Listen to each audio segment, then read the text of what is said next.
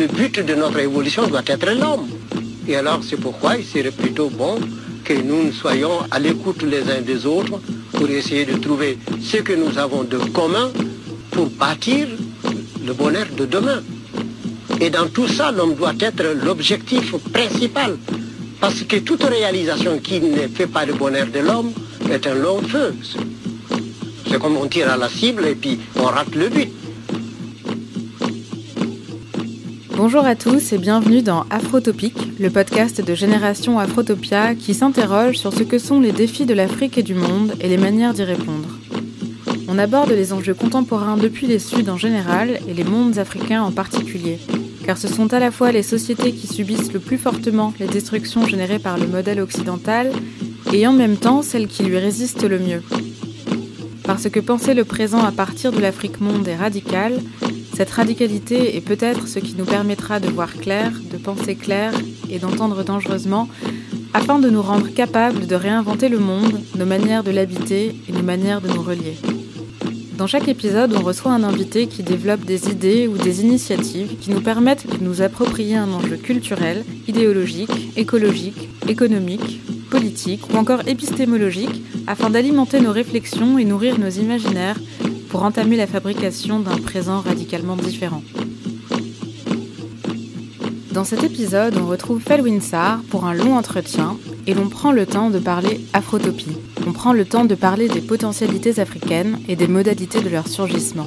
Et à travers elles, bien sûr, on parle de notre monde en commun. Felwinsar nous redit l'importance de penser l'utopie, de penser le monde que l'on souhaite habiter pour le faire advenir on entrevoit comment les enjeux du présent nous appellent à former une véritable communauté humaine, à dépasser les catégories héritées du vieux monde pour être en mesure de faire face aux défis du présent. État-nation, frontières, identité, figure de l'étranger, etc. On revisite également les ordres du discours économique dominant. Felwinsar nous invite à faire un travail de déconstruction épistémologique radicale pour sortir du capitalisme et de l'unimonde néolibéral afin de penser le réel à partir du plurivers et des différentes manières de faire l'expérience du monde qui s'affirment de plus en plus fortement depuis les Suds. Le temps de l'insurrection épistémologique est venu. On découvre comment le moment du réenracinement du patrimoine culturel africain peut soutenir la reconstruction du continent et pourquoi cette réappropriation est une étape essentielle de la reconstitution d'une mémoire longue pour l'ensemble de la communauté africaine, diasporique et humaine. Pour habiter le monde en commun, le plus grand défi est peut-être celui d'avoir en partage une mémoire commune de nos histoires plurielles. Bonne écoute. Bonjour. Euh, bonjour Marie Yamta. Alors, tu es un penseur africain, sénégalais, serrère, tu es agrégé d'économie et c'est la discipline que tu enseignes à l'université Gaston Berger à Saint-Louis du Sénégal. Mais tu es également poète, musicien, écrivain, essayiste, éditeur et libraire. En 2016, tu as lancé les Ateliers de la pensée avec Achille Mbembe. C'est une rencontre qui réunit à Dakar des intellectuels, des chercheurs, des écrivains, des philosophes du continent et de la diaspora pour saisir les questions contemporaines et construire de la pensée critique africaine. 2016, c'est également l'année de la publication de Afrotopia, qui est un essai qui renouvelle euh, un petit peu l'ordre de mission de toute une génération africaine. Et plus récemment, tu as été chargé de travailler la question de la restitution du patrimoine africain qui a été arraché pendant la colonisation et qui se trouve toujours dans les collections publiques françaises. Cette mission a fait l'objet d'un rapport que tu as remis au président français fin 2018, un rapport que tu as co-dirigé avec Bénédicte Savoie. Et le contenu a été partagé au grand public sous la forme d'un livre intitulé Restituer le patrimoine africain. Alors, on va voir comment cet épisode de restitution ou bien d'ouverture de la question de la remise en circulation des objets s'articule avec le projet plus profond de reconstruction de l'Afrique contemporaine dans lequel tu nous engages. Alors Felwin, pour bien comprendre ce que tu partages, euh, là où tu nous emmènes, est-ce que tu peux commencer par nous dire d'où tu parles, ce qui t'a poussé à écrire Afrotopia, de quoi Afrotopia est-il le nom et ce qu'il fait résonner? Euh, Je pense que Afrotopia est un moment un moment très important dans, dans le projet de ressaisissement de soi, parce qu'en fait, c'est de ça qu'il s'agit fondamentalement, à une échelle globale, qui est, qui est celle du continent. Bien qu'étant conscient de la grande diversité du continent, il me semble que ces derniers siècles, l'une des questions centrales pour les nations africaines, c'est celle de l'émancipation d'une part, et de la construction de projets de société qui font sens pour les principaux bénéficiaires. Et il se trouve que dans, je dirais, l'imaginaire global et mondial, le continent est, est considéré comme celui qui est à la traîne, de plusieurs points de vue. Mm. Euh, des points de vue de l'efficacité de son ordre économique, du point de vue de l'organisation sociétale et politique, et de plusieurs autres points de vue qui découlent de, voilà, de, de, de, la manière dont on représente les nations dans une échelle, dans un gradient civilisationnel, celles qui ont accompli un certain nombre de choses ou pas. Et cette vision, elle relève de discours qui empruntent à des catégories données. Ces catégories sont des échelles de valeur, sont des visions des humains et des sociétés. C'est des catégories qui mettent la quantité avant la qualité, qui mettent l'avoir avant l'être, qui mettent euh, la compétition économique avant la solidarité, qui mettent, et qui procèdent d'une vision qui est née d'une épistémée de la, de la modernité et des valeurs de la modernité. Que la modernité s'est donnée pour ordonner le réel. On est dans un monde qui n'est qu'un monde dans une pluralité de mondes qui existent, mais il y a un monde qui, qui semble être celui vers lequel une épistémée moderniste. C'est quoi ça, une épistémée moderniste? C'est un ensemble de croyances et de valeurs d'une époque qui se traduit par un récit, dont le récit doit être la, la, traduction des aspirations des groupes. Et ce récit nous dit ordre, progrès, raison, modernité, confort, euh, maîtrise de la nature, etc. etc. Et maintenant, il commence à dire post-humanisme, hmm. introduction de la technologie dans l'identité, euh, s'extraire des conditions biologiques de la vie, euh, s'auto-créer, etc., etc. Tu vois, être une sorte de de démiurger et le vieux rêve promettait de voilà de voler le feu mais aussi le rêve de l'immortalité etc etc alors là je reviens à Afrotopia l'idée fondamentale était de, de, dire et de considérer ou de penser qu'en fait il était absolument fondamental pour le continent avant de s'engager dans une voie ou une, ou une autre de prendre le temps de se penser en tant qu'entité en tant que groupe humain et de prendre le temps de définir son ou ses projets civilisationnels ça, c'est vraiment l'idée fondamentale. Il n'est point de bon enfant pour qui ne sait où aller. Une société humaine ne peut pas donc dériver euh, comme un bateau en, en un grand paquebot qui est emmené par les vents et les courants contraires de l'histoire sans se fixer un cap. Et bien évidemment, les sociétés ont des aspirations profondes, des aspirations au bien-être, au mieux-être. Et les sociétés chargent de sens et de signification l'aventure sociétal. Et à ce titre, les sociétés africaines, comme toutes les sociétés du monde, ont une idée de ce qu'elles veulent d'elles-mêmes. Du type d'espace, de relationnalité, de production de sens, de vivre ensemble qu'elles veulent. Sauf que cette réalité-là qui est là n'était pas traduite de manière précise et claire dans des textes théoriques, mm -hmm. dans, dans des médiums, dans les espaces du discours et de la représentation qui sont devenus qui les sont... espaces et les discours de la voilà, représentation voilà. hégémonique. hégémonique. Les modalités de représentation Absolument. du discours. C'est ça l'idée. C'est exactement ça. C'est que euh, ces, ces aspirations-là étaient peu audibles dans cet espace-là et qui est un espace qui projette une représentation du monde sur tout le monde et qui se donne le droit même de l'enjoindre et de mettre sous injonction des espaces qui sont, considérés comme n'étant pas assez entrés dans ce monde-là. Et donc, l'atopos, le lieu autre, c'est ce lieu des possibilités fécondes et heureuses, des potentialités des sociétés africaines qu'elles doivent faire advenir dans le temps présent. Et ce lieu ne peut advenir que s'il est d'abord configuré dans un, dans un, espace du mental, de l'imaginaire, de la pensée et de l'action. Mm. C'est une chaîne, en fait, euh, pour agir, pour opérer ce qu'on appelle une, une conversion utopique, c'est-à-dire un changement d'attitude vis-à-vis du monde, un changement d'action vis-à-vis du monde qui va faire advenir le monde que l'on souhaite, il faut que l'on ait pensé et configuré le monde que l'on souhaite pour le faire advenir dans le temps de l'histoire. Quand des sociétés ont des contradictions qu'elles n'arrivent pas à résoudre dans le court terme, le lieu où elles les résolvent, c'est d'abord dans l'espace de, l'imaginaire et, et de la pensée, où elles configurent les solutions. Et configurant les solutions, elles déchirent la trame d'un présent qui semble irrémédiable. Aucun présent n'est irrémédiable, mais il peut le sembler. Si on est dans une crise et dans une dystopie, l'une des grandes difficultés, c'est de considérer que cette crise, elle n'a pas d'issue. Puisque l'espace, il arrive même qu'on qu'on n'arrive même plus à envisager les issues du point de vue de la, de l'imagination et de l'imaginaire. Et on pense finalement le présent comme euh, ce qui est nécessaire. Absolument. Et ce qui est. Absolument. Le... Absolument. Il n'y a pas d'alternative. Absolument, c'est ça. C'est il n'y a pas d'alternative ou c'est le résultat d'une longue marche de l'histoire. La, la, vision téléologique, l'histoire relève d'une raison, d'un progrès, d'un rythme et un chemin vers lequel on tend. Alors qu'il n'y a pas de chemin vers lequel on tend. L'histoire prend évidemment toujours des chemins imprévisibles il emprunte toujours des, les chemins de l'incertitude et de l'imprévisibilité. Et ce qui advient n'est qu'une potentialité d'une pluralité de possibilités. Le temps présent est un des avenirs pluriels du passé. Et donc, du coup, mais ce n'est que l'un. Et c'est pour ça que l'histoire contrefactuelle, elle est importante. Voir ce qui serait advenu si telle occurrence n'était pas advenue. Ça nous ramène dans un espace de potentialité plurielle. On sait que le temps présent a été juste une réalisation d'une pluralité de potentialités. Donc, le temps à venir est aussi chargé d'une pluralité de, de potentialités. Et c'est retrouver l'espace de la, de la capacité d'ouvrir l'horizon pour le continent, c'était absolument fondamental. De ne pas enfermer l'horizon du continent dans des catégories développementistes, modernistes, etc., etc., etc.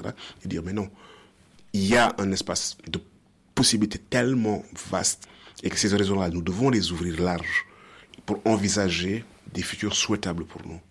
Et ça, c'est absolument fondamental de nous dire que tous les espaces sont les espaces à retravailler. Mm. L'économique, il n'est pas donné. Et cette forme-là, elle n'est pas donnée une bonne fois pour toutes. D'ailleurs, elle est problématique puisqu'elle est en crise, dans le sens où elle ne remplit pas sa fonction. Mm. Elle ne permet pas au plus grand nombre de l'humanité d'accéder à ses besoins de manière digne et équitable. Donc, un système, enfin, le capitalisme qui est devenu euh, le régime euh, dominant profite à une minorité dont les avantages sont pour une minorité et les coûts sont mutualisés. Oui. Alors que c'est quelque chose d'extrêmement récent dans l'histoire de, très récent. société. Très récent, très récent, cinq siècles, voilà, à peine. Et, même dans l'histoire de, de, la longue marche de l'humanité et de la longue, de la longue expérience des économicités, des rapports à l'économie qui sont forcément déterminés par des géographies, des quantités de ressources, des rapports au temps, etc., etc., etc., et qui sont enchâssés dans quelque chose de plus vaste que juste la production économique. Mais je reviens sur Afrotopia, donc c'est pour ça que l'idée était de dire, c'est une proposition de réouverture des horizons de l'histoire et de réouverture des possibilités. Mais pour cela, il était nécessaire de faire un travail de déconstruction d'un certain nombre de mythes mm. qui existent. Mm. La modernité occidentale, la démocratie libérale, etc., etc. Voilà. Mm. Le, discours sur le développement. Le discours sur le développement, le discours développementiste, qui a fait l'objet de critiques depuis les années 50, mais qui continue à opérer comme une sorte de, je sais pas comment dire ça, comme une sorte de ressource symbolique euh, auquel beaucoup d'États africains se raccrochent. Bah, tous les États du monde, enfin je veux dire toutes les, les entités euh, États-nations euh, qui se sont construites, d'ailleurs à peu près aussi. Au même moment. L'invention de l'État-nation, c'est le traité de Westphalie, c'est la paix de Westphalie, c'est une nation, c'est donc un peuple, un territoire, euh, mhm. une langue. Mhm. Et à partir de là, on commence à, s'organiser euh, et à produire un peu les, les, états et le type d'entité dans lequel nous fonctionnons encore aujourd'hui. Alors que c'est peut-être un petit peu anachronique, un peu obsolète. Et je prends l'exemple de la nation qui me, permet de, justement de, de faire le lien avec l'utopie nécessaire et la sortie de cette forme et de cette figure-là Actuellement, nous avons besoin de construire une, communauté humaine, une communauté monde. Mais nous avons des histoires nationales qui sont fondées sur des mémoires nationales et de l'oubli national. Mm. Un, couple, mémoire et oubli de la nation. Et comme nous avons une histoire mondiale, mais nous n'avons pas d'histoire monde, nous n'avons pas une mémoire commune de l'expérience du monde. Il y a tout le conflit des mémoires. On est obligé de construire un récit sur un destin partagé, un destin à venir, et ce récit ne peut être qu'un récit d'anticipation, ne peut être qu'un récit tourné vers le futur. Le monde à venir, le monde que nous devons construire, quel est le récit qui nous permettra de le construire? Et donc c'est un récit qui anticipe, donc c'est un récit aussi qui se fonde sur l'imprévisibilité. D'où ici la, nécessaire utopie à construire pour être en mesure de faire monde. Hmm. Pour être en mesure de faire monde. Et si on revient dans les histoires africaines plurielles, on se rend compte qu'effectivement, lorsqu'il y a la paix de Westphalie et que le concept d'État-nation apparaît, il apparaît dans une Europe relativement homogène, c'est-à-dire d'un point de vue religieux, d'un point de vue ethno-racial, etc., etc. Et c'était très facile à l'époque de mettre un peuple sur un territoire. Alors qu'au même, même moment dans le continent africain, on a de grands ensembles qui sont pluriethniques, où les gens habitent dans de grands espaces qui sont des espaces de frayage et de circulation, dont les territoires et les lieux se reconfigurent au gré des saisons, au gré des mouvements, du commerce. Oui, le rapport au temps est différent, le rapport à l'espace est différent, le rapport à...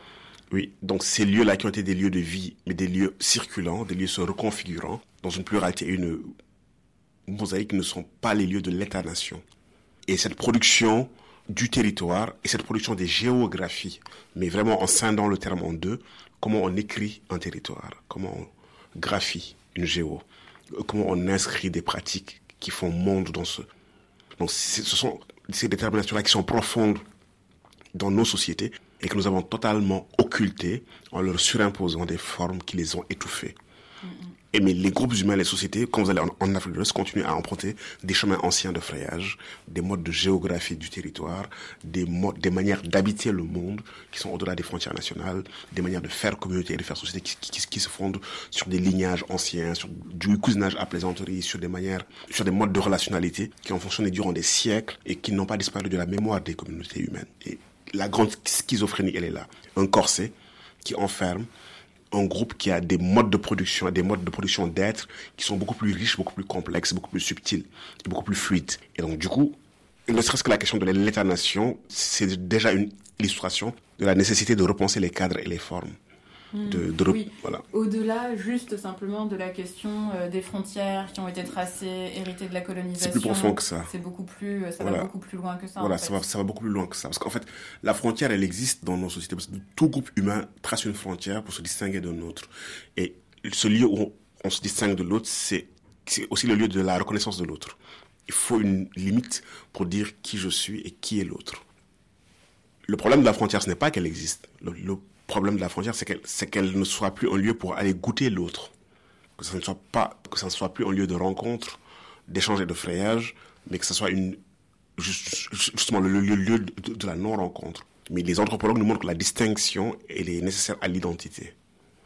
Dire voici les limites de qui nous sommes, ça, ça, institue qui nous sommes, mais en même temps, ça reconnaît qui sont les autres. Et, mais c'est pas parce qu'il y a un espace qui distingue mm. que c'est pas un espace de, circulation et de frayage. Mm. Et, euh, et, et, et, même il y a une, toujours une dynamique. Oui, oui. Comme la mémoire. Voilà, euh. voilà. donc les deux. Donc du, coup, les groupes ont créé des frontières, mais elles n'avaient pas cette fonction militarisée, elles n'avaient pas cette fonction de triage, de sélection et de filtrage. Ce n'était pas la même, même histoire. Donc effectivement, aujourd'hui, quand on veut repenser les frontières, c'est une question absolument intéressante parce que c'est une question qui est liée à la manière dont on qu'on soit qu'on peut habiter le monde et que notre territoire est le monde pour l'instant. Je veux dire, voilà, mm. nous n'avons pas encore d'autres lieux habitables. Et, quoi qu'on en pense, voilà, euh, c'est notre lieu habitable. C'est notre voilà, c'est notre, en tout cas notre habitat. Et aujourd'hui, on est obligé de penser cette question parce que tout simplement euh, notre environnement, enfin le climat, l'effondrement de la biodiversité. En fait, toutes ces questions-là, ce sont des questions qui concernent l'humanité et bien au-delà de l'humanité euh, dans son ensemble et qui ne peuvent pas être euh, abordées, adressées et même résolues à une échelle euh, d'instance nationale, ça c'est une évidence, mmh. mais même aujourd'hui, les cadres et les institutions qui sont celles à partir desquelles on pourrait envisager de créer une conversation globale et un dialogue entre les peuples, ça, n'existe pas. Les, institutions État-nation, les représentations supranationales elles-mêmes échouent en fait très largement à, se saisir de ça et, c'est, on est un petit peu dans une, forme d'impasse, au-delà euh, du négationnisme qui peut exister sur euh, la question du dérèglement climatique et autres qui euh, se pose depuis déjà des dizaines d'années. Oui, absolument. Il y a cette grande difficulté à être dans un espace où un certain nombre de questions sont devenues globales, mais nous n'avons pas créé les instances de la délibération globale, des instances efficaces. Et nous continuons aussi à les penser dans des imaginaires étroits, dans des espaces étroits. Et là, il y a véritablement un déficit de récit et un déficit de représentation. Le monde comme idée et comme représentation. Et, comme représentation efficace et opérante, puisqu'on a fait une représentation qui nous permet d'agir sur lui. Et c'est là où justement quoi, la reprise des utopies organisationnelles, fonctionnelles, formelles, etc., etc., est absolument importante pour, pour penser ce, ce, monde-là. Quoi. Et c'est même pas seulement la reprise des utopies, c'est le, en fait la reprise, le ressaisissement de la question de la finalité de, du faire société et des trajectoires collectives et individuelles et de l'organisation que nous mettons en place pour y parvenir. Euh, et à cela, il y a des milliers de propositions et d'options qui sont, qui sont tout à fait... Euh, dans lesquelles on peut, euh, toutes les sociétés peuvent produire leur propre, leur propre mode d'organisation et de, et, de, et de vivre pour habiter. Oui, c'est en fait cette idée juste de faire droit à l'idée qu'il y a une pluralité de mondes dans le monde. Et ce que le capitalisme néolibéral global a voulu faire, il a voulu créer un unimonde. Il a voulu dire, il y a un seul monde, et voici comment est-ce qu'il se déploie. Et les pratiques sociales, le vécu des groupes humains, des sociétés indiquent que non, qu'il y a une pluralité de mondes.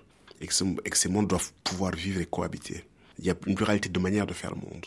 Et qu'en fait, c'est une question du regard, bien, évidemment, mais c'est une question aussi d'être, c'est une question du, du, discours et c'est une question de la, de l'idée de plurivers être en mesure de concevoir que nous sommes dans un plurivers et qu'il y a plusieurs ontologies, des manières d'être, il y a une pluralité d'ontologies relationnelles.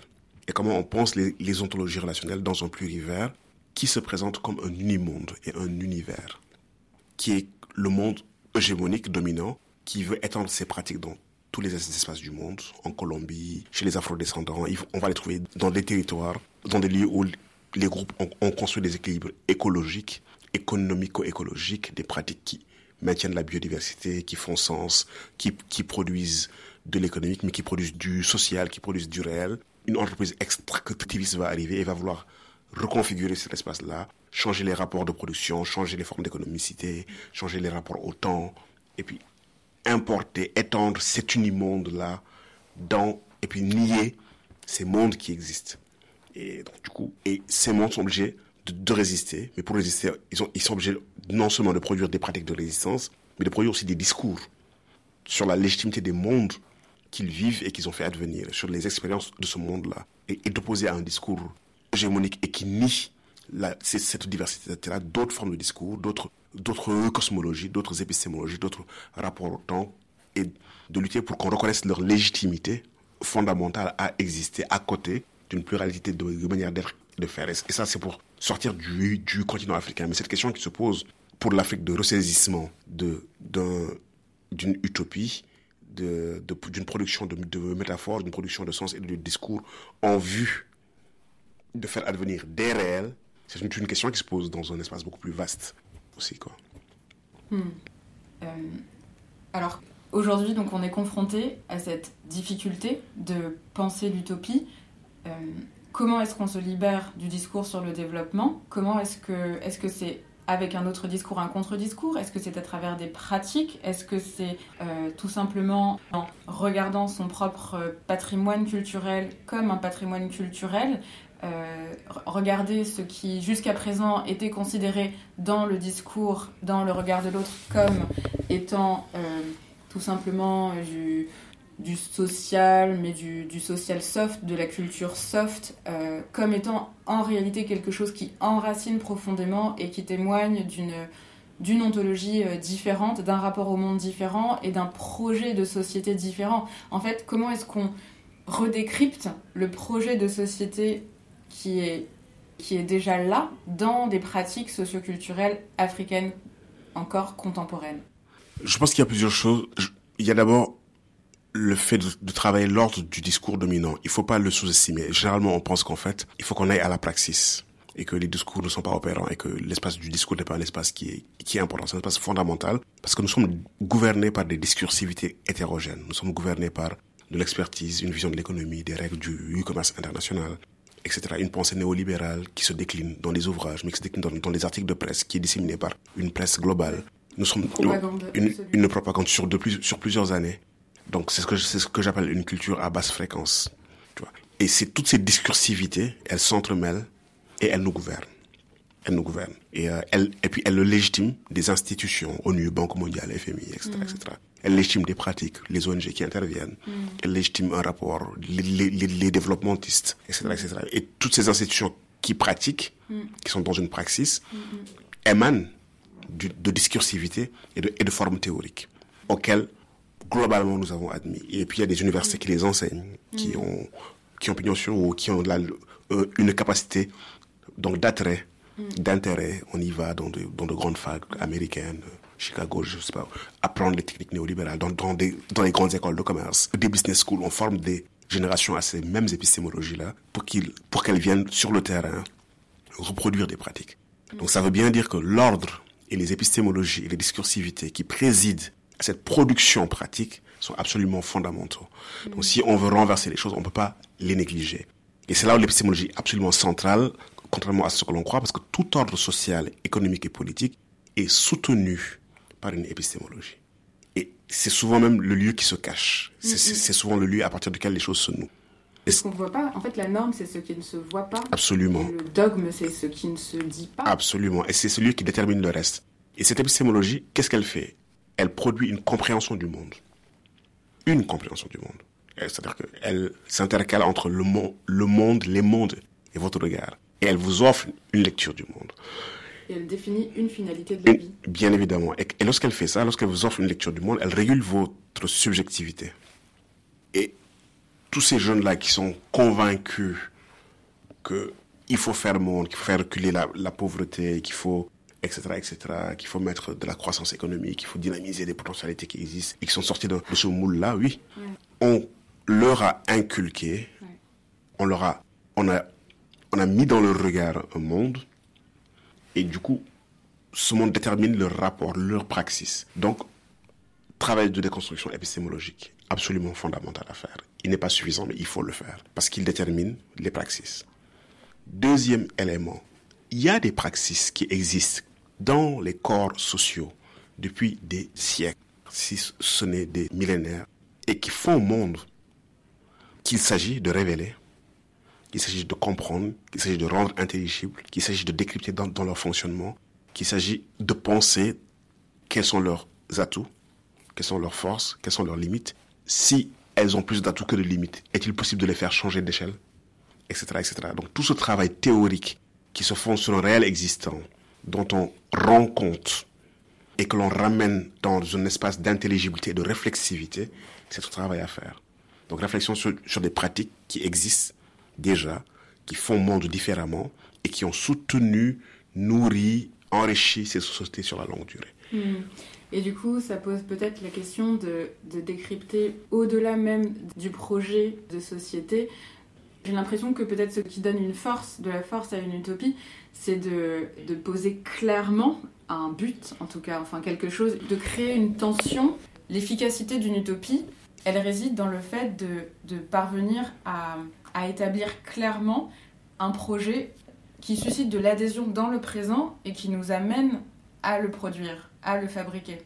Il y a un peu la création d'une tension. Et du coup, comment est-ce qu'on sort de la tension qui aujourd'hui est créée par le discours dominant euh, sur le capitalisme comme étant la fin de l'histoire, euh, l'accumulation de richesses comme étant la finalité de la vie humaine, le confort matériel comme étant le, confort matériel, oui, comme étant le, ouais, le but à rechercher dans euh, tout type de société et qui accompagne le discours, euh, enfin qui est ce qu'il y a de sous-jacent au discours du développement et qui propose une lecture de ce qu'est la pauvreté, qui a complètement occulté toutes les dimensions relationnelles, relationnelles au sens, au sens fort, au sens de ce que la richesse du, des diverses manières de se relier à des objets, à des êtres, à ce qui nous entoure. en tout cas, qu'est-ce qui permet de, de, de changer de cap? En fait, déjà, euh, la grande difficulté des, utopies, c'est en même temps qu'elles sont des espaces d'ouverture des horizons, de ne pas en faire des espaces totalisants. Des utopies totalitaires ont existé, en commençant par être des utopies totales, en commençant par être extrêmement précis sur ce que voulait dire le progrès, bien vivre, etc., etc., et en ne laissant plus l'espace du chaos, de la créativité, dans la poursuite d'un but, y compris un but que l'on partagerait. Je pense que dire l'utopie du bien-être et du mieux-être est une utopie que l'on peut, que l'on pourrait partager. Sauf que la bataille là, c'est de définir le bien-être et le mieux-être de manière complexe et plurielle. et de considérer qu'en fait le bien-être n'est pas que le confort matériel, et le bien-être n'est pas cette version que l'on nous vend, et qu'elle emprunte à des dimensions plurielles de l'être et qu'elle se joue à plusieurs étages de l'être. Hmm. Et se joue à plusieurs étages de l'être, elle ne peut pas être cette réduction appauvrissante que nous en propose l'économie capitaliste et le consumérisme global. Donc, le sentiment que j'ai, c'est qu'il faut définir des horizons de vie et des, horizons du désirable à travers lesquels nous nous retrouvons, puisque fondamentalement, il ne me semble pas qu'il y ait de, de sociétés qui ne souhaitent pas mieux vivre ensemble. Et là où la pluralité s'installe, c'est dans ce que mieux vivre et bien vivre signifie. Et les manières d'y aller. Et les manières d'y arriver. Et la pluralité des moralités pour y accéder. Et c'est ça qui est absolument fondamental. Et là, l'utopie laisse la place à, la liberté. À, la liberté de configurer. À la liberté de la moralité. À la liberté des chemins. À la liberté de, de l'engager. À, la liberté de trouver des équilibres entre les différentes dimensions qui ne sont pas les mêmes. À la liberté de prioriser. De dire, voilà, pour nous, telle dimension, la dimension de la solidarité, elle est, beaucoup plus importante que celle du telle l'autre dimension, elle est plus le temps social, le temps de la méditation, de la contemplation, j'en sais rien, est peut-être beaucoup plus important que le temps de la productivité matérielle, etc., etc. Et que, et que là, qu'il y ait des espaces d'idiosyncrasie, qui, qui, voilà, qu'il y ait des espaces de, voilà, c'est de singularité. Et que là, on laisse des, des espaces à des cultures de haute fréquence. Et le sentiment que j'ai, c'est que justement, on ne produira pas une grande culture de basse fréquence en face de la culture de l'économie néolibérale. Il faudra créer des espaces d'une pluralité de cultures de, haute fréquence, des cultures fines, subtiles. Et que peut-être l'erreur dans laquelle on tombe, on a beaucoup tombé, c'est de penser qu'il fallait remplacer cet ordre par un autre ordre. Il faut remplacer par du désordre? Ouais, du chaos créatif. Une possibilité de, voilà, une possibilité de la pluralité. Il faut pas, il faut pas souhaiter avoir un grand ordre qui remplace cet ordre. Donc c'est pour ça que la question de elle est où l'alternative est une fausse question. Parce que c'est une question qui conduit à penser que tant qu'on n'aura pas configuré un contre-ordre hégémonique qui remplacerait celui-ci, il n'y a pas d'alternative. Alors que non, justement. Il y a à sortir de l'idée du, grand ordre qui régit. Et il y a à ouvrir l'espace pour la pluralité des mondes et pour le surgissement de la pluralité des possibles. Hmm. Et c'est ça, et c'est cette utopie-là, elle est beaucoup plus difficile à configurer, hmm. puisqu'elle n'indique pas une forme précise à atteindre, mais elle indique des, des horizons du souhaitable et des désirs du souhaitable divers. Et puis elle, elle dit que nous devons travailler à leur donner droit de cité, réellement. Et que si dans une communauté, voici la manière dont ils conçoivent, et, et qui n'est pas une manière dystopique, qui est une manière qui ne porte pas atteinte à l'intégrité physique, morale des uns et des autres, de la nature. Voilà, voilà, voilà, exactement, exactement. Et oui, absolument, il y a un travail à faire il y a un travail dans l'ordre du, discours, il y a peut-être pas des indicateurs, du coup trouver d'autres manières oui, oui, de oui, faire. Oui, oui, oui, oui, oui, oui, oui, oui, d'autres lignes de... Oui, oui, mais, mais c'est le travail sur les, sur les catégories et les notions. On peut même reprendre la notion d'indicateur pour dire, mais qu'est-ce qu'on met dans l'indicateur? C'est ça la question. L'indicateur indique juste où est-ce qu'on en est dans une échelle normée. Ce n'est pas une finalité. Non, et puis l'indicateur, euh, en réalité, euh, la question, c'est plutôt de savoir ce qu'on cherche à mesurer. Enfin, de savoir est-ce qu'on n'est pas en train de se tromper, ne serait-ce même déjà Est-ce que les modalités de calcul ou de, mesure sont efficaces? Et en plus de ça, mais surtout, qu'est-ce qu'on mesure? Qu'est-ce qu'on cherche à analyser? Est-ce qu'on se pose les bonnes questions? Mais ça, c'est une grande réflexion que les économistes ont. Il y a une critique des catégories classiques, PIB, PNB, etc., etc., dans leur incapacité et dans leur déficience à révéler ce qu'elles prétendent révéler, déjà. Il y a toute une réflexion. Ces indicateurs disent que voici ce qu'ils nous montrent, et même ce qu'ils nous montrent n'est pas ce qu'ils disent qu'ils nous montrent. Déjà, il y a cette question-là. Et puis, il y a la question de que veut-on montrer et que veut-on indiquer. Mm. Et il y a la troisième question de est-ce que le réel peut s'abstraire d'un point de vue statistique? Si tant est que nous ayons compris ce que nous voulions indiquer, est-ce que ce qui est indiqué est capturable par des catégories du nombre du chiffre et de la statistique? Mm. et de la quantité, voilà. Alors, toi, tu es économiste et, tu, et tu dis que l'économie, c'est avant tout de l'idéologie. Il y a beaucoup d'idéologie. Je dis que c'est une, une ressource culturelle, c'est une production, production culturelle et il ne faut pas qu'elle dise qu'elle est désenchassée, qu'elle est purement objective. Tu vois, c'est un fait social. En tout cas, l'économie théorique. Parce qu'il y a la pratique, il y a les pratiques économiques qui sont des économicités qui n'ont pas attendu un ordre théorique pour exister, qui antécèdent et qui précèdent l'économie comme science et discipline. Les groupes humains ont eu des ressources, des contraintes, ont essayé de produire, d'échanger, de répondre à leurs besoins depuis toujours, depuis l'époque du mythique chasseur-cueilleur. Et toute cette anthropologie économique a été largement étudiée, largement documentée. Et d'ailleurs, elle fait l'objet de beaucoup de clichés. Les sociétés des chasseurs-recueilleurs étaient des sociétés d'abondance, euh, contrairement à ce, qu'on a retraduit, etc., etc. Et donc, donc juste pour dire. la rareté est idéologique. Oui. Il sert à justifier une société Tout à fait. mise au travail forcé Tout de à fait. la population. Tout à fait. C'est hyper idéologique. Tout à fait, tout à fait, tout Et à c'est- fait. Et c'est sur ça que repose quasiment tout. D'où la, la nécessité de refaire une anthropologie de l'économie et de remonter à, à la source anthropologique et de reposer toutes les catégories qui nous semblent évidentes aujourd'hui et de montrer qu'elles ne sont pas du, tout évidentes et que certaines d'entre elles relèvent de construit, de construction. Et donc elles relèvent de construction, donc elles peuvent être déconstruites et que, et que surtout en, les mettant en rapport avec la riche histoire des économicités, on se rend compte, et justement là, l'idéologie, sa fonction, c'est de voiler le réel. C'est d'avoir un discours qui voile la réalité telle qu'elle se décline et qui représente un réel qui est différent du, de la ré- réalité telle qu'elle est. Et justement, en faisant cela, bah, ça rend ce discours-là beaucoup plus contingent. On se rend, compte qu'en fait que oui. Et là, on verra justement quels sont les présupposés idéologiques sur lesquels ils se fondent et à quelle fin ces présupposés idéologiques-là ont été produits. Donc il y a ce travail à faire d'anthropologie de l'économie, qui est absolument fondamental pour ramener la question des pratiques au centre et avoir une, réflexion sur les pratiques qui émancipent, sur les pratiques qui sont, voilà, qui sont fécondes pour les groupes et les pratiques qui ne le sont pas. Quoi. Voilà, donc, du coup, c'est aussi intéressant de, de travailler à l'intérieur du champ de la théorie pour pour en révéler les présupposés et aussi reconnaître là où la théorie a, rendu intelligible des choses et nous a permis de mieux comprendre ce qui se jouait. On va sortir de l'économie.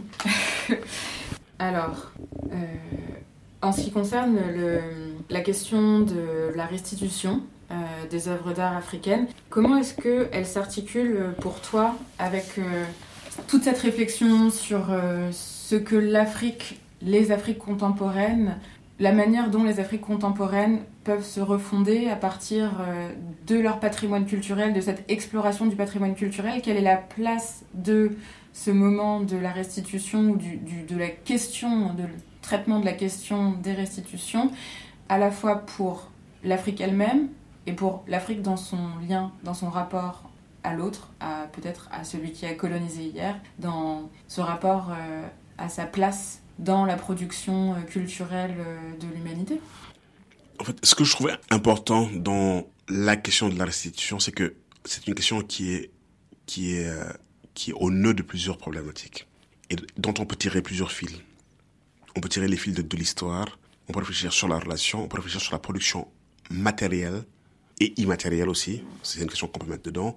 Et si on se passe du point de vue du continent africain qui est dans un désir et dans une tension de récupérer une production de son patrimoine importante, patrimoine matériel qui s'est retrouvé par voie de spoliation, de vol, de tout ce qu'on veut, de transfert, de translocation dans les musées occidentaux pendant un, temps significatif, au moins un siècle et quelques. La question pour moi la plus importante, c'est la question de la réappropriation de ce patrimoine.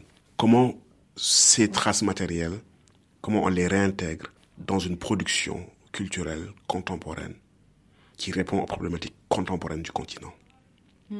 Ces problématiques, elles sont larges. Elles relèvent de la reconstruction de soi, elles relèvent de l'histoire, de la mémoire, elles elles relèvent aussi de la construction de communautés présentes et à venir. Et elles relèvent d'une production de sens pour le présent et du sens à venir aussi.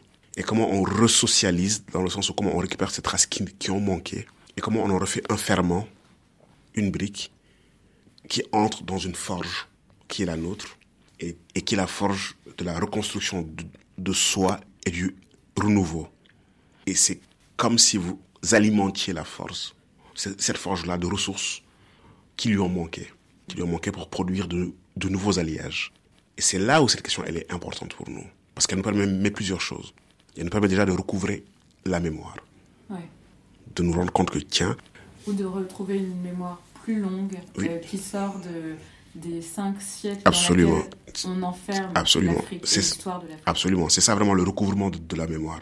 La conscience historique longue et la conscience de production spirituelle, culturelle, esthétique, de production de formes d'engendrement du réel, dont ces objets sont les témoins, de production de rapports entre la matière, l'esprit et la réalité, de production de ressources créatives, de production de puissance de, de germination plurielle, et tous ces éléments-là qui, qui sont des productions de nos sociétés de nos cultures et qui nous ont manqué puisque leur transmission a été tronquée. Parce que si nos sociétés leur ont donné des formes durables, pour certaines d'entre elles matérielles, et qu'on souhaitait nous les transmettre, c'est parce qu'elles ont estimé que, que ces choses étaient dignes d'être transmises.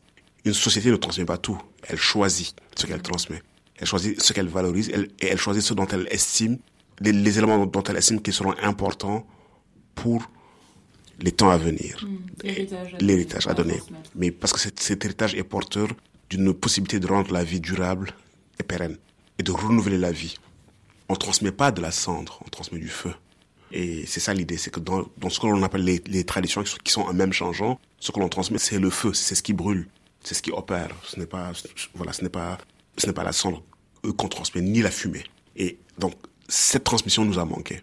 Et y compris chez les sujets qui sont nés après la perte. Chez les individus qui sont devenus sujets quand la perte avait déjà été constituée.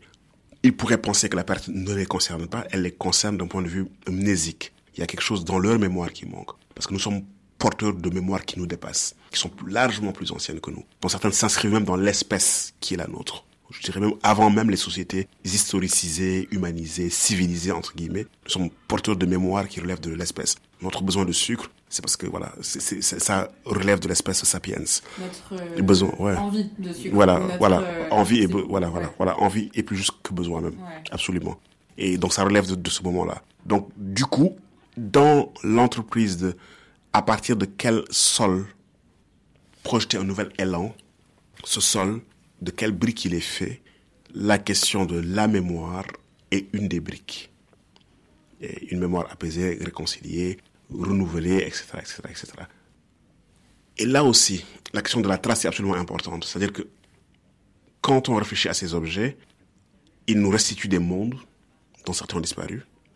Ils nous restituent des formes, ils nous restituent des puissances de germination, mais ils nous proposent là aussi une pluralité d'univers qui ont existé, et une profusion d'univers, et une profusion de répertoires que nous pouvons reféconder dans un geste actuel et contemporain.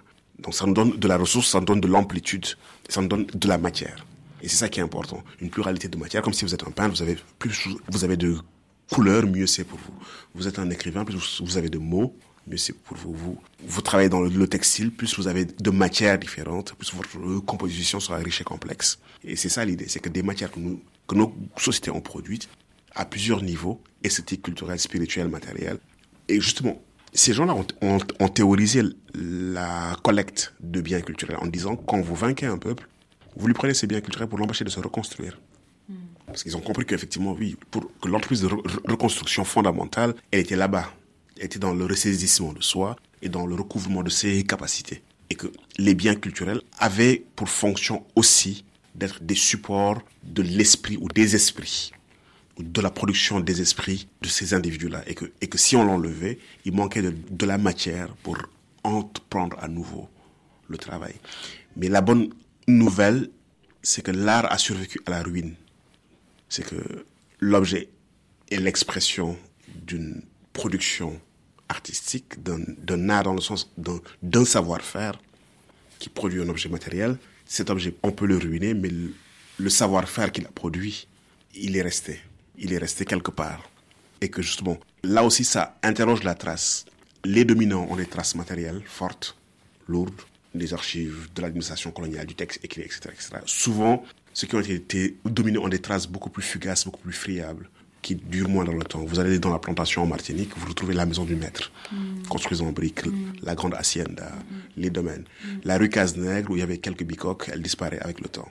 Et ces traces-là voilà, sont, sont, sont beaucoup plus friables. Donc du coup, ça nous amène même à nous interroger sur où sont les vraies traces. Elles sont peut-être dans nos pratiques, elles sont peut-être dans nos langues, elles sont peut-être dans les espaces de l'immatériel, elles sont peut-être dans, dans les espaces du non matériel. Parce que ces traces-là, elles ont été difficilement prélevables et collectables ce qui, ce qui a été pris et collecté, c'est ce qui avait de la, une matérialité assez instituée pour être manifesté. Voilà, voilà, exactement. Et donc, du coup, il y a aussi, ça nous oblige aussi à refaire ce, travail-là, à repenser les catégories de la trace et à en dire oui, ces traces matérielles sont, sont une des formes de ce que nous avons produit et exprimé, mais d'autres formes de traces sont là. Et justement, probablement ces traces qui, qui n'ont pas pu être prélevées, qui peut-être nous ont sauvés de, de l'abîme puisque ça, au moins, on n'a pas pu, nous le prendre. Hmm. Puisque ce n'était pas dans, une forme pour qu'on puisse prélever ces traces-là. Et toute cette réflexion-là, elle naît, elle naît aussi de ce moment, elle naît de ce mouvement-là. La question arrive, donc la question ouvre d'autres questions et nous oblige à nous réinterroger de manière beaucoup plus profonde et beaucoup plus large. Et c'est ça que je trouve, moi, fondamentalement intéressant au-delà des, des débats de premier niveau et de second niveau, parce qu'il y en a, mais, mais ce ne sont pas les questions fondamentales.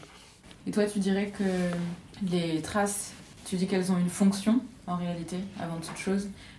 Et quelles sont les traces que toi tu, que toi, tu analyses dans ta propre société, par exemple ou, euh, Comment est-ce qu'on commence à faire cette, euh, ce travail d'archivage, enfin de collecte, de, d'archivage de, de ce patrimoine qui n'est pas encore considéré comme du patrimoine?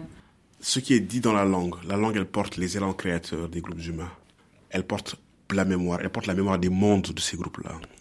Les mots et les choses, les mots désignent une réalité qui existe ou une réalité que l'on veut faire devenir. Quand on écoute les langues et quand on les, quand on les écoute profondément, on se rend compte qu'elles sont porteuses d'énormément de, de traces.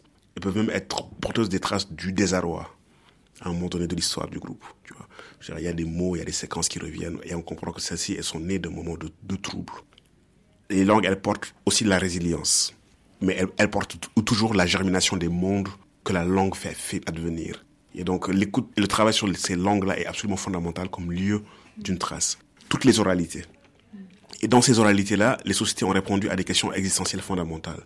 Et elles y ont apporté des réponses plurielles et dynamiques dans le temps. Et elles y ont apporté des réponses dans ce que j'appellerais une topographie du, discours social. C'est-à-dire qu'il ne s'agit pas juste d'écouter le, discours juridique, littéraire, poétique ou savant.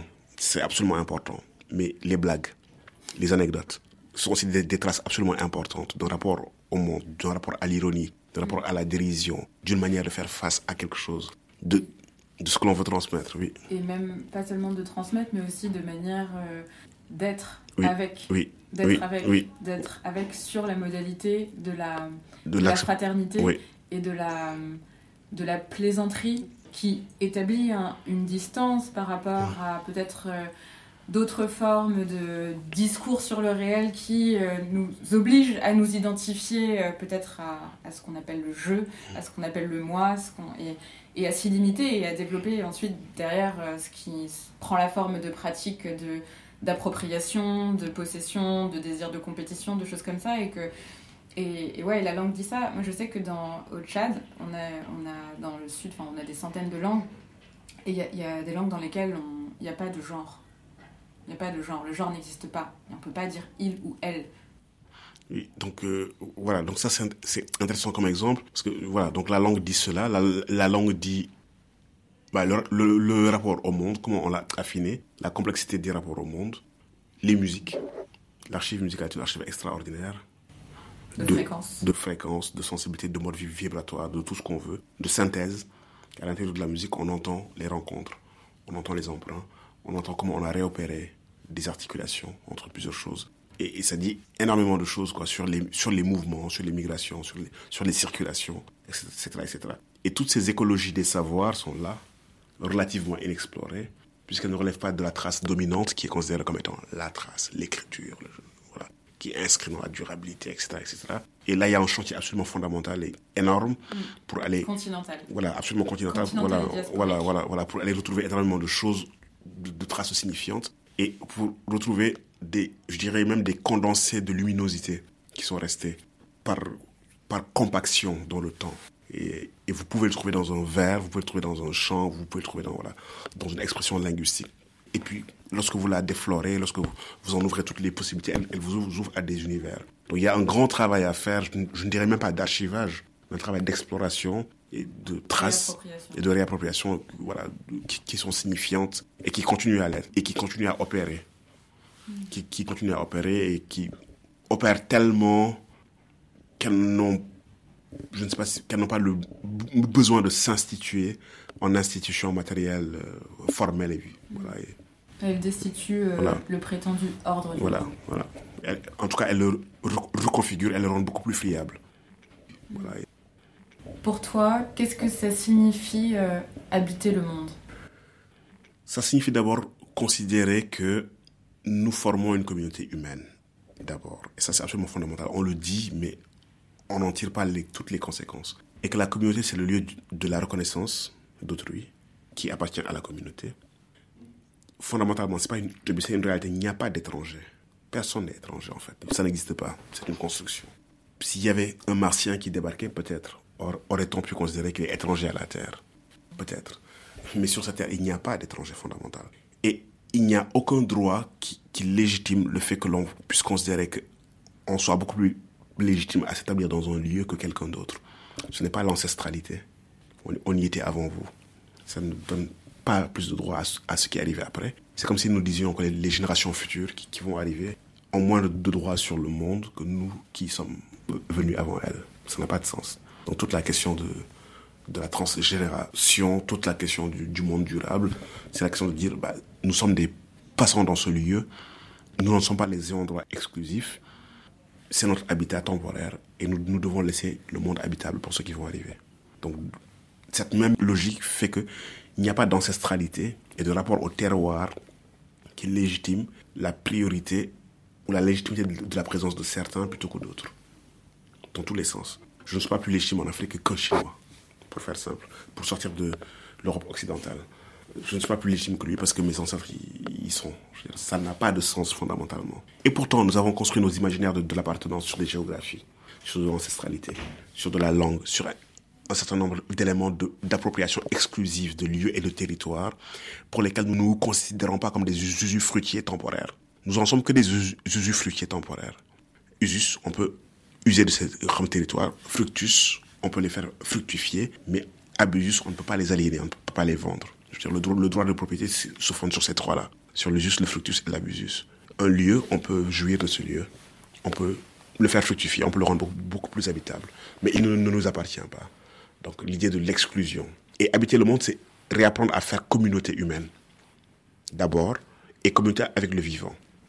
Si je considère que ces individus qui sont dans mes frontières-là font partie de ma communauté, et je ne fonde plus ma communauté par exclusion des autres, parce que je peux avoir des critères d'exclusion, la langue, la couleur de la peau, tout, ce qu'on veut, le revenu, le statut social. On peut en trouver à, à profusion. Mais si je considère qu'en fait, l'un de nos grands défis, c'est celui-là, c'est de reconstruire des solidarités c'est de faire, c'est une fois que, voilà, on a fait le répertoire de, nos différences linguistiques, tout ce qu'on veut, mais qu'on revienne à l'idée fondamentale que nous appartenons à une même communauté humaine. Et que c'est là l'essentiel. Et que notre habitat, c'est la terre. Hmm. Que les ressources, donc l'idée du commun, sont les nôtres. Et que nous avons besoin qu'elles puissent être disponibles pour le plus grand nombre. Pour euh, asseoir la possibilité de la vie, de la perpétuation de la vie et de la dignité humaine. Et donc, la politique, c'est comment on organise la communauté. Et c'est comment on crée des règles. Mais déjà, l'idée de communauté, avec qui nous sommes dans la communauté. Donc, ça, ça c'est un travail. Donc, euh, habiter le monde signifie pour moi être en mesure de refaire communauté humaine, être en mesure de refaire communauté avec le vivant, être en mesure de travailler les imaginaires de l'appartenance qui sont des imaginaires pluriels et vastes, donc les récits. Toujours dans la pluralité. Voilà, oui. Quand je suis enfant et qu'à l'école, on m'apprend des contes sénégalais, ivoiriens, chinois, asiatiques, et qu'on m'engage dans des textes oraux, écrits, dans des imaginaires, dans des histoires, dans des cosmologies qui sont plurielles, et que je puisse sentir que tout ce monde-là m'appartient, que je fais partie de ce monde-là dans sa pluralité, que mon monde ne se limite pas à ma langue, à mon territoire, à la culture dont je suis issu, à laquelle je n'appartiens pas, je suis issu de cette culture, c'est un point de départ. Au fond, euh, ce que tu dis, c'est peut-être de décoloniser l'identité. Absolument, absolument. Et puis la désancrer d'un lieu, la défiger, la désarimer d'un certain nombre de déterminants qui sont censés l'enclore et, et, et, montrer que c'est juste un premier visage de l'expérience humaine qui m'est donné par, une, voilà, par un lieu, mais d'où j'arrive, mais la capacité à appartenir à un lieu, c'est être en mesure de se désancrer de ce lieu. De se relier à autre chose. À autre chose, voilà, autre chose que ce lieu. Et, et, ça peut être un lieu physique, ça peut être un lieu métaphysique, ça peut être un, lieu linguistique, un lieu spirituel, etc., etc., etc. Et que nous, et que notre culture, c'est l'humanité, fondamentalement, c'est la culture humaine. Et que, et que de là où on part, nous en apercevons un visage, mais que ce visage est une partie. Et que même si à partir de ce visage, je peux voir le tout, la grande difficulté, c'est de ne pas prendre la partie pour le tout. Parce qu'à partir d'une fenêtre, je vois le monde, mais cette fenêtre n'est pas le monde. Ma partie n'est pas le tout. C'est la question voilà, de, de la perspective. Mm. Et ça, c'est un travail, un travail d'éducation ou de déséducation. Mm. C'est un travail d'imaginaire ou de pluralité des imaginaires, et c'est un travail sur le sentiment d'appartenance. À quel espace j'appartiens Et c'est un travail qui peut être fait. Ça peut être fait, quoi. Ça peut être fait. C'est un travail que les individus font dans- au courant de leur vie. Vous venez d'un lieu, d'une culture, d'une langue, et, et petit à petit, vous la pluralisez, vous l'enrichissez, vous l'ouvrez au monde. Vous avez d'autres affinités sensibles et électives. Vous venez de ce lieu, mais vous êtes inspiré par les poètes japonais qui résonnent plus que vous. Vous empruntez un, un art martial indien, une, une spiritualité asiatique qui font votre vie et vous, et vous vous construisez à travers une pluralité. Une pluralité de rapports au sensible que le monde vous offre. Et ça constitue votre individu, votre être. Quelle que soit votre inscription dans, un, dans une langue, dans un nom, dans une identité micronationale, mais vous êtes beaucoup plus vaste que cela, parce que ce qui vous fait de vous ce que vous êtes vient des, des quatre coins du monde. Et la conséquence de cela, c'est que le monde puisse être vôtre. Et qu'il n'y ait aucun lieu qui ne vous soit pas accessible parce que soi-disant vous viendrez d'une région du monde. Il y a un vrai travail à faire là-dessus. On peut habiter le monde de manière plurielle, intelligente, ouverte. On peut, le, on peut réellement le faire. Mais il y a tout un, imaginaire à construire d'abord sur notre appartenance au monde réel. Et sur notre mémoire du monde. Et sur notre rapport aux mémoires du monde. Et notre manière de nous, de nous relier, elle est rattachée à cette question de comment est-ce qu'on habite le monde, comment est-ce qu'on habite le présent, avec tout ce, tout ce que ça charrie et tout ce qui est toute les, la multiplicité des, des voies à partir desquelles on entre en résonance. C'est un petit peu. Oui, Ça. il y a cela et il y a aussi la grande injustice qu'il faut relever, c'est celle de l'asymétrie des usages du monde. Les Euro-Américains peuvent aujourd'hui aller s'éta- s'établir où ils veulent, faire un usage du monde, une expérience du monde. Ils veulent aller en Australie, ils veulent aller en Afrique, ils veulent aller en Inde, ils se lèvent un matin, prennent leur billet d'avion, traversent les, les frontières, les mers sans aucun, et ici établissent. Et ils font cette expérience du monde-là. Les Africains sont enfermés du dehors et du dedans. Il n'y a qu'une élite qui peut circuler. Tous les autres sont obligés de faire l'expérience continentale. Et ont un usage du monde qui est limité. Ils sont, les frontières sont devenues des lieux de filtrage et de tri. Et ils n'ont pas la même possibilité que les autres, en dehors de leur imaginaire, de faire un usage expérientiel du monde que les autres ont comme possibilité. Donc déjà, il y a cette inéquité dans la, possibilité de faire usage du monde et de faire l'expérience du monde qui est absolument fondamentale à rétablir. D'où la question de la mo- mobilité et des circulations. Que, les- que, que le monde puisse faire monde, que tous les individus du monde puissent, faire- puissent avoir des usages du monde. euh, Pluriels, ouverts, riches, etc. etc. Ok. Euh, je pense que c'est bon, non? Tu veux Oui. dire autre chose? Non, non, rame tranquille. Merci, Fabien. Non, c'est cool. C'était Afrotopique. La musique du générique est un extrait de l'album Parler d'années de la Terre de Rossé. Et en introduction, vous avez entendu la voix d'Amadou Ampateba. J'espère que ce podcast vous a plu, que vous aurez envie d'en parler et de le partager autour de vous. À bientôt!